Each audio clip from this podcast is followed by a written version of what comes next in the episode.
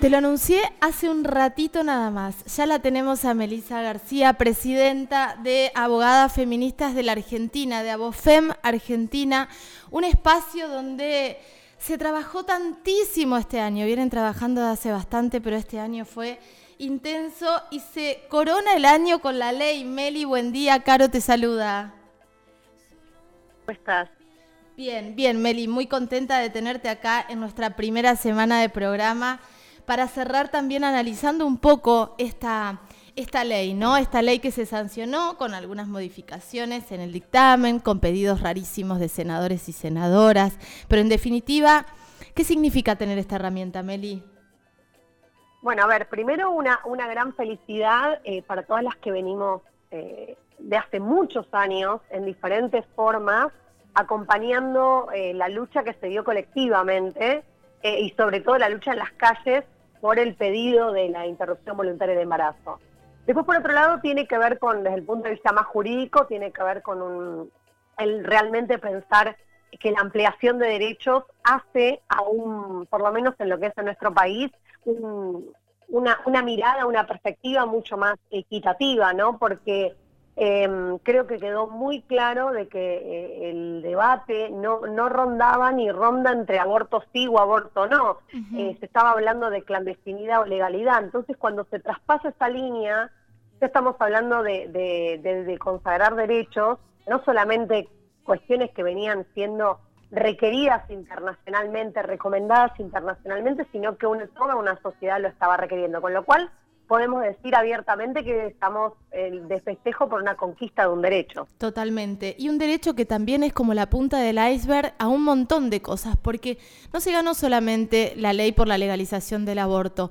Hablar de la autonomía de nuestros cuerpos es muchísimo más grande y vos, vos te metés mucho desde lo jurídico ahí, ¿no? Sí, totalmente. Es muy cierto lo que vos decís, porque en realidad, incluso en la oportunidad que tuve de hablar en el Senado, mencionaba justamente esto, ¿no? El tema de eh, la autonomía de, los cuerpos y la, particularmente la elección del plan de vida. Y esto tiene que ver con romper esquemas de siglos y siglos del rol reproductivo de la mujer. Claro. Em, y esto es lo que tiene importante, porque eh, obviamente el aborto como, como una, si se quiere, como una práctica, nadie lo quiere. Es el último eslabón. Ahora, el poder optar por esa opción en alguna cuestión determinada que no sea por un hecho de abuso sexual, implica específicamente esto, la elección y la autonomía del cuerpo, romper el esquema de que la mujer nace para tener hijos, eh, así como muy en lo llano. Obviamente que esto también implica a, las personas gestantes, por supuesto, pero en particularmente es romper el esquema reproductivo. Ahora, Meli, yo te escucho y, la conquista de este derecho es, eh, es, es histórica y además nos viene a dejar muchísimo camino allanado para nuestras hijas, eh, nos viene a dejar un camino allanado para nosotras. Eh, pero, pero la verdad es que después viene como, como otra parte, que es la letra chica. ¿Qué significa sacar, y esto está buenísimo que lo expliquemos, sacar de la ley la palabra integral cuando hablamos de salud? Digo, se decía salud integral y se sacó la palabra integral. ¿Vamos a tener que meter amparos, amparos, amparos para tener precedente de lo que es una salud integral? Mira, la realidad es que muy a último momento se dijo que se sacaba la palabra integral para lograr justamente que quienes estaban indecisos en, la votación pudieran tirarse hacia el lado de la aprobación de la ley. La realidad es que los que estaban en contra de la palabra integral, la integralidad de la salud, algo que ya viene recontra saldado y que tiene que ver con que la salud no solamente se lleva al ámbito físico, sino que tiene que ver con el ámbito psíquico, también habitacional. Digo, lo que hace la salud hace a un montones de factores eh, en la vida de una persona. Quitarle la integralidad, piensan, ¿no? Porque voy a, voy a ponerlo así como muy entre comillas, piensan que lo que, si, si esa palabra continuaba, el pasaje de las 14 semanas, o si, si, si pudiera haberse excedido en ese plazo, tener la protección de la integralidad, podría haber dado que el aborto sea libre en los, eh, digamos, eh, en cualquier momento. más claro. Una cuestión que es ridícula, porque lo hemos escuchado incluso también en el debate de que se hablaba de abortos de 8, 9, de, de 7 o 8 meses. Eso no es un aborto. Claro. Pero la línea, la línea todavía está tan marcada eh, y hay tanta, tanta idea mm, equívoca sobre el tema que prefirieron sacar la palabra integral. En un punto, en base a la pregunta que vos me haces, Caro, tenemos dos cosas. Por un lado, hay una cuestión que tiene que ver con que se supone que a la, extinción del tipo penal, es decir, que desaparece la persecución penal sobre el aborto, deberían ser todas las mujeres que están privadas de su libertad, perseguidas y no perseguidas más por el Estado y puestas en libertad en la inmediatez de oficio. Eso es lo que dijo la ministra eh, de la Mujer y de la de Mujer y Diversidad. Em, eso por un lado. Y por el otro lado también te digo que cuando sucede una situación donde haya una obstaculización o que por una cuestión que afectara la salud en algún punto no se quisiera realizar la práctica dentro del plazo que prevé la ley, también habría que judicializar la situación. Digo, nos vamos a encontrar con un montón de cuestiones. Eh, yo eh, tuve la oportunidad de, compartir una nota con la ministra, con, con gente de la campaña y también mi mirada era más del lado de la de de, de, la aplicación del derecho en la cotidianidad, ¿no? Claro, que por un lado sabemos que tenemos este, este, este piso, si se quiere, el empezar a hablar que es una, regulación de la y que hay que ver cómo la reglamentan, pero también sabemos cómo hay una justicia en nuestro país, sabemos lo patriarcal que es y vamos a tener que dar batalla.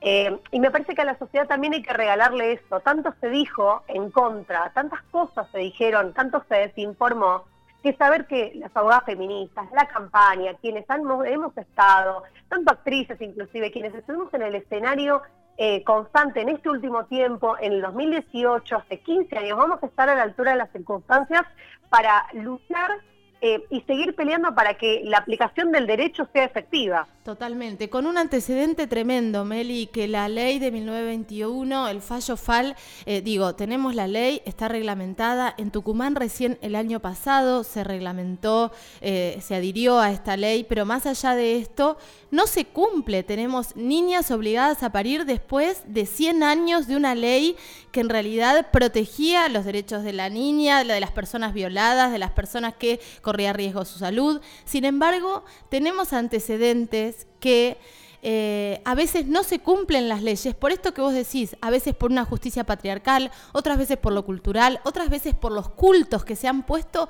en contra de esta ley, no queriendo oír que estamos hablando de un derecho humano, que estamos hablando de legislar sobre una realidad, que hay números sobre esta realidad.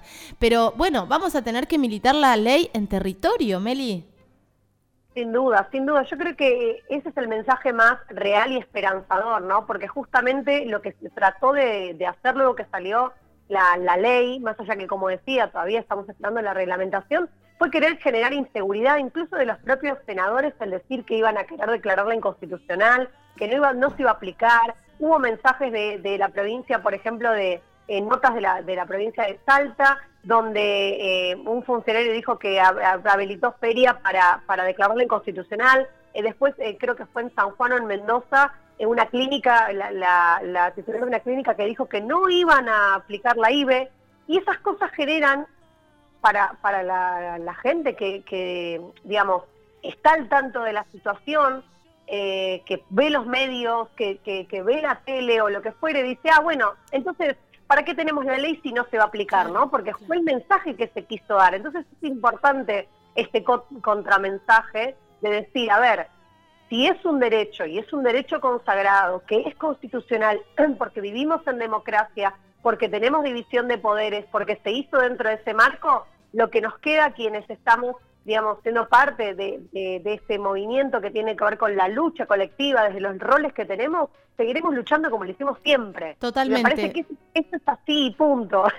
Totalmente. Ahora, Meli, está buenísimo que sacaste este tema porque se habla mucho de, de esto, de la posibilidad de declararla inconstitucional. ¿Existe la posibilidad de declarar una ley inconstitucional? Bueno, mira, yo también tuve la oportunidad de hablar un poquito de este tema y algo, y algo fui introduciendo, donde en nuestro país no tenemos el declarar la inconstitucionalidad de una norma en su totalidad, lo que se denomina en abstracto. Tenemos la, declaración de inconstitucionalidad en el caso en concreto, y generalmente hablamos de algún articulado que es violatorio o contrario a la Constitución Nacional.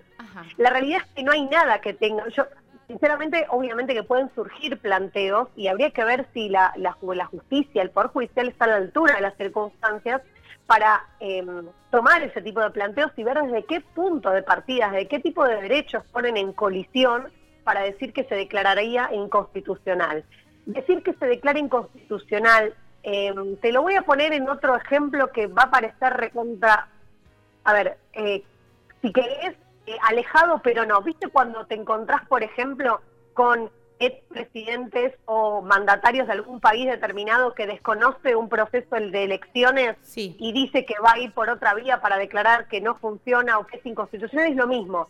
Es poner las instituciones democráticas en colisión para decir que lo que está sucediendo no es real. La negación es parte, es humana, pero la realidad es que no lleva más que a generar inseguridad, sobre todo querer generar inseguridad jurídica. Claro. Entonces, no es que tenemos esa posibilidad de que se va a declarar la totalidad de la ley inconstitucional, porque la ley tiene parámetros constitucionales para salir.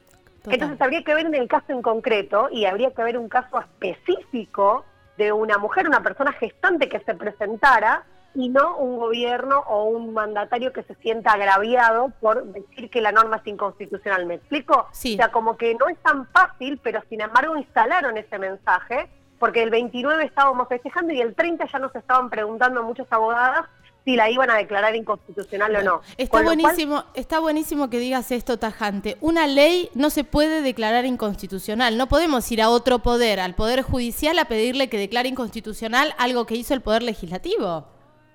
A ver, podría suceder sí, pero no en, en, el abstracto, como decir, te la declaro inconstitucional. Tendría que existir un caso, algo que se judicialice.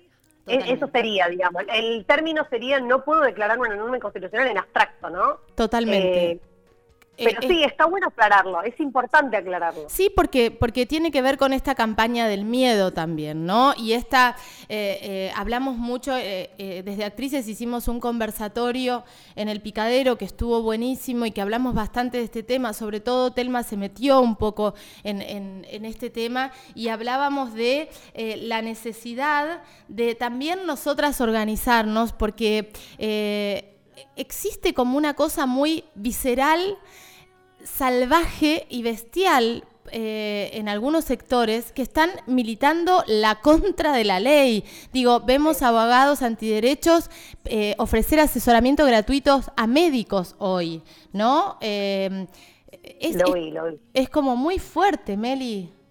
Sí, sí, sí, sí, y creo que lo que más Em, complicado va a ser, no va a ser en sí la letra de la ley, sino va a ser lo que dijo el mismo ministro de Salud, que es, lo vimos el antecedente con FAL y los protocolos, y todavía tenemos provincias que no han adherido al protocolo, y estamos hablando del aborto por causales de hace un siglo. Em, evidentemente va a haber que militar. Me parece que vuelvo a lo mismo, lo que va a costar más va a ser esto, esas fuerzas que desinforman y que buscan justamente romper, irrumpir con las lógicas eh, de, una, de, una, de un Estado que busca equidad. Porque en definitiva, cuando vamos buscando equidad o igualdad de género, vas avanzando, adquiriendo y ampliando derechos, y del otro lado te encontrás justamente con lo más cruel, si se quiere, eh, y lo más complejo que es cuando se busca desinformar y se busca obstaculizar prácticas en pos de posicionar y dejar a la mujer, porque ni siquiera ya es a las personas que están, es a la mujer en un lugar reproductivo, retrógrado, eh, al servicio de un sistema patriarcal, digo, que ya en ese sentido, digo, lo, lo pongo en este ejemplo, Caro, y te puedo poner otro que fue todo lo que pasó en el programa de Leo Montero con la trivia de los femicidios. O sea, claramente hay un avance por un lado y se, que se adquieren derechos por un lado, se amplía y por otro lado te encontrás la resistencia del mismo sistema. Totalmente. Y creo que estamos luchando, ¿no? Y me parece que vuelvo a lo mismo, ese es el mensaje, tanto de actrices, Abofem, la campaña, miles de organizaciones feministas. Eh, creo que, estamos a la altura de las circunstancias, estamos todas yendo para un mismo lado y mi hijo más tarde o más temprano va a decantar en esto que, decíamos de que es ridículo esto declara una norma inconstitucional porque sí, o judicializar porque sí, digo, seguiremos luchando. Sí, y luchar también con algo que dijiste al principio, que parece tan alejado. El otro día tuve una charla súper interesante con mi primo, haciéndome preguntas como muy básicas, pero tener este ejercicio, nosotras de la escucha, ¿no? De la escucha a ver qué es lo que necesitan saber, cuáles son las dudas que tienen, cuáles son las fisuras que hay como para no entender algunas, algunas cosas. Eh, y me parece, me parece que tenemos que volver a un concepto que para mí también lo tenemos que cambiar desde lo discursivo porque lo dejan como un costado, que es la justicia patriarcal. Digo, ¿cómo podemos hacer para que la gente, para que la gente que por ahí no está tan metida en la militancia o en las organizaciones feministas o que no está tan empapada en el tema, em, entienda que cuando hablamos de justicia patriarcal, estamos hablando de una justicia que nos que nos está todo el tiempo oprimiendo, castigando, eh, condenando. Eh, y esto lo vemos en un montón de casos. Digo, estamos todas atravesadas por una justicia patriarcal y no sabemos en qué momento vamos a caer ahí. Totalmente, sí, es que eh, la persecución propia que hace una justicia patriarcal es sentenciar a través de estereotipos de género, donde sigue criminalizando eh, la maternidad, donde sigue criminalizando a las mujeres, y no me refiero solamente a la criminalización en tanto crimen y justicia penal, sino a través de los, procesos de familia, a través de las cuestiones de régimen, eh, a montones de cuestiones que hacen a la vida cotidiana de una persona y que en definitiva siempre la mujer queda en un lugar de detrimento y las disidencias, diversidades o personas no binarias están invisibilizadas todavía. Entonces, evidentemente estamos frente a una justicia patriarcal que rige, la justicia rige nuestra vida en montones de aspectos. Eh, entonces es importante empezar a, desarmarla y a requerirle a la justicia perspectiva de género, porque las normas también están, porque la ley Micaela existe eh, y porque la formación es obligatoria. Totalmente. Meli, el laburo que hacen ustedes desde Abofem es inconmensurable. Eh, digo, cada vez que alguna mujer llega actrices con algún planteo, a vos te volvemos loca directamente porque estamos todo el día llamándote. Pero más allá de eso, eh, eh, digo, también eh, que, se haga este, este camino de formación, porque necesitamos abogadas, abogados, abogades con perspectiva de género que puedan abrazar la temática y entender que están atravesadas. Yo, por ejemplo, tengo un juicio laboral desde hace muchísimos años.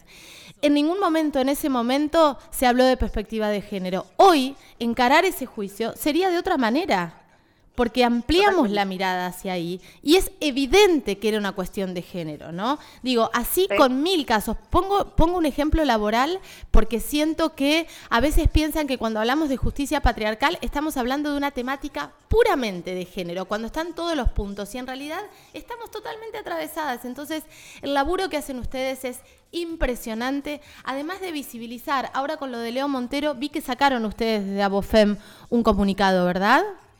Sí, eh, hicimos la denuncia ante la Defensoría del Público directamente, em, justamente tratando de... A ver, obviamente en, este, en estos días hubo varias denuncias que se han presentado, FEM también hizo su denuncia, eh, porque obviamente más allá de que eh, el conductor salió a pedir disculpas públicamente, creo que hay algo que tiene que terminarse de una vez y es que cuando nos referimos a cuestiones y prácticas patriarcales, lamentamos o aparecen una vez que ya sucedió, ¿no? Y me parece que en el contenido es fundamental. Hay montones, yo lo puse incluso en mis redes particulares.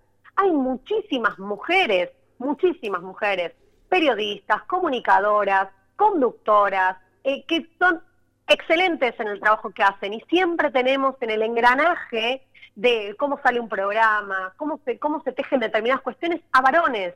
Entonces, eh, seguimos pretendiendo que el contenido sea con perspectiva de género cuando si uno es como siempre se dice la perspectiva de género como la postura de los lentes. Si uno tenés los lentes de la perspectiva de género, no la ves. Entonces, evidentemente, mientras sigamos teniendo gente que no, no, no, no, no le cala todo lo que tiene que ver con la, igualdad de derechos, con lo que tiene que ver con no revictimizar, con, bueno, en fin, con una infinidad de cuestiones, no la ve y después nos encontramos con que un, un, programa o un conductor sale a pedir disculpas, pero ya está, el daño ya está hecho. Entonces me parece que tiene que ver con eso. Aparte el mensaje, el mensaje es fundamental. Vos, claro, que estás en un rol de comunicar, es fundamental lo que se dice y lo que no se dice. El alcance que eso puede llegar a tener un programa hegemónico, un programa de un canal hegemónico, eh, ¿no? De, digamos, me parece que tiene que ver con eso, algo que también salieron a decir eh, algunas periodistas que dijeron cosas muy interesantes, que tampoco se puede estar esperando que el tema sea tendencia en Instagram, eh, perdón, en Twitter o en las redes sociales que revienten para, ah, bueno, frenamos el tema, porque si no, si pasa, pasa. No, es tremendo, es terrible. Y además el, gran prejuicio que también hay a tener, bueno, viste que nosotras armamos este, este programa vía Zoom eh, con Telma y con Lau y estuvimos todo el año en esto. El gran prejuicio que hay de meter contenido con perspectiva de género eh, en los en los en los canales hegemónicos también, ¿eh? Sí, sí, totalmente. Nosotras incluso, te digo, yendo al punto de la denuncia, hasta planteamos la capacitación y nos pusimos a disposición, a vosotros se puso a disposición para brindar capacitaciones si es necesario, porque realmente creemos que el cambio se hace a través de la formación. Eh, y por eso también fuimos a la Defensoría del Público y no a ENACOM, que busca quizás la cuestión más sancionatoria, económica. Nosotros fuimos a la Defensoría del Público para que se pueda generar alguna práctica eh, que se internalice de algún punto al entender de que hay una práctica que hay que cambiar y que nos ponemos a disposición para colaborar que eso cambie. Totalmente. Eh, veremos obviamente qué es lo que define el de la Defensoría del Público, que obviamente eh, rápidamente tomó la denuncia y rápidamente nos pidió la, la, la, demás documentación respaldatoria, hasta que en menos de 24 horas eso avanzó. Pero la realidad es que es muy importante, muy importante eh, como sociedad. Saber que entraron muchas denuncias en la Defensoría del Público habla de muchos grupos que estamos en diferentes lugares eh, repudiando lo mismo, ¿no? Como diciendo, no, esto ya no va, basta, esto se acabó. y me parece que eso también es importante. Totalmente, Meli. Eh, te agradezco tanto esta charla para cerrar la primera semana aquí en Única Contenidos, después de, después de la ley que nos costó muchísimo volver a retomar, como que el año se cerró con este broche de, de un derecho tan, tan importante para las mujeres y quedamos como un poquito desganadas, se nos bajó como toda la, toda la energía y ahora a retomar. Quería eh, charlar con vos antes de que termine la semana, abrazarte, agradecerte porque siempre estás a disposición, porque además seguir a Bofem Argentina en las redes es también estar al tanto de todo lo que va pasando. Eh, y hay algo que, que hay que destacar. Tu forma y la forma de hablar de las mujeres que integran a Bofem es una forma que está muy lejos de lo que a veces nos pasa con abogados y abogadas. No ejercen esa violencia simbólica de hablar raro para que no se entienda. Creo que esta nota o cualquier nota que hemos hecho, cualquier persona que la agarre empieza a entender y a desmembrar un montón de temas que por ahí los tenía corridos, no les interesaba. Y ese es nuestro desafío, ¿no? No hablarnos entre nosotras, ampliar hacia, hacia toda la sociedad para que eh, porque, porque en realidad para poder reclamar un derecho tenemos que saberlo, tenemos que estar informados. Y, y en ese rol eh, te quiero destacar, Meli. Te mando un abrazo enorme. Beso enorme, gracias Caro como siempre. Gracias, gracias, un placer Meli, beso grande. Melissa García de Abofem, Argentina, charlando con nosotros aquí eh, sobre la ley. ¿Quedó claro? No pueden declarar inconstitucional una ley en abstracto, así que me parece que es importantísimo irnos con este mensaje. Vamos con un poquitito de música y enseguida volvemos. Tanda, tanda y música y enseguida volvemos.